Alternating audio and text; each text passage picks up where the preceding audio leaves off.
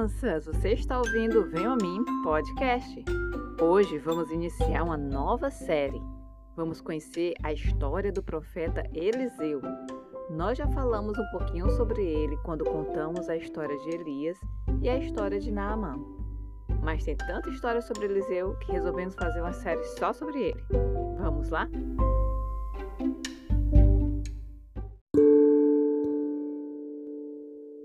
Eliseu estava arando a terra com doze juntas de bois. Então apareceu o profeta Elias. Ele passou por Eliseu e lançou a sua capa sobre ele, simbolizando a transferência da liderança e do ministério.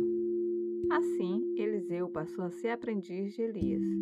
Elias ensinou a Eliseu como ser um profeta de Deus. Um dia, Elias e Eliseu saíram de uma cidade chamada Gigal. E no caminho, Elias disse: Fique aqui, pois o Senhor me enviou a Betel. Eliseu, porém, falou: Juro pelo nome do Senhor e por tua vida que não te deixarei ir só. Então foram a Betel. Em Betel, os discípulos dos profetas foram falar com Eliseu e perguntaram: Você sabe que hoje o Senhor vai levar para os céus o seu mestre, separando de você?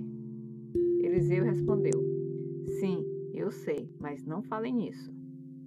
Então Elias disse: Fique aqui, Eliseu, pois o Senhor me enviou a Jericó. Mas Eliseu respondeu: Juro pelo nome do Senhor e por tua vida que não te deixarei só. E lá foram eles então até Jericó. Em Jericó, os discípulos dos profetas foram falar com Eliseu e de novo perguntaram: Você sabe que o Senhor vai levar para os céus o seu mestre, separando de você? E novamente Eliseu respondeu: Sim, eu sei, mas não falem sobre isso. E em seguida, Elias disse: Eliseu, fique aqui, pois o Senhor me enviou ao rio Jordão. E pela terceira vez, Eliseu respondeu: Juro pelo nome do Senhor e por tua vida que não te deixarei ir só. E assim foram os dois juntos. Cinquenta discípulos dos profetas os acompanharam e ficaram olhando à distância quando Elias e Eliseu pararam à margem do rio Jordão.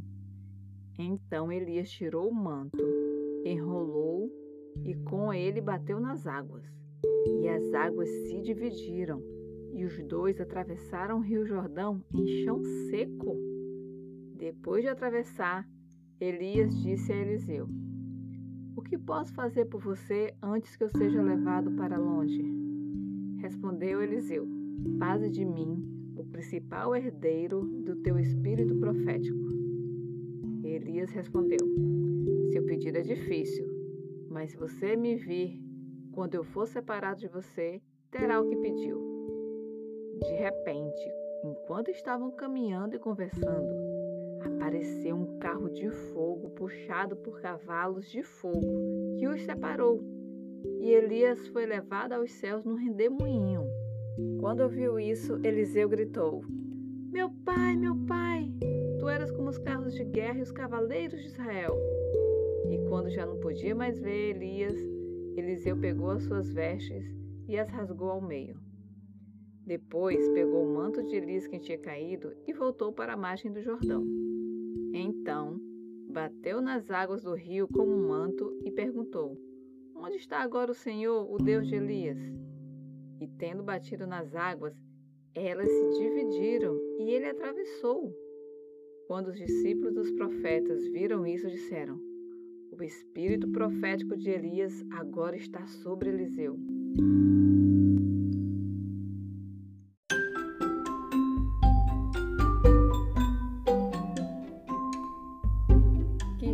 Legal, hein? Eliseu foi obediente e Deus tornou ele um grande profeta mas levou um tempo. Eliseu teve que aprender a ouvir a voz de Deus. Às vezes, Deus deixa a gente esperando para nos preparar para as bênçãos que Ele vai dar. É difícil esperar, né? Mas a gente precisa aprender e sempre continuar confiando em Deus. E quem pediu essa história foi o Vicente Martini Cardoso. Um beijo, Vicente. Obrigado por ouvir a gente. Demorou para a gente contar essa história de Eliseu, mas saiu, hein? Um beijo também para nossa ouvinte Eva Benassi. Beijo, Eva!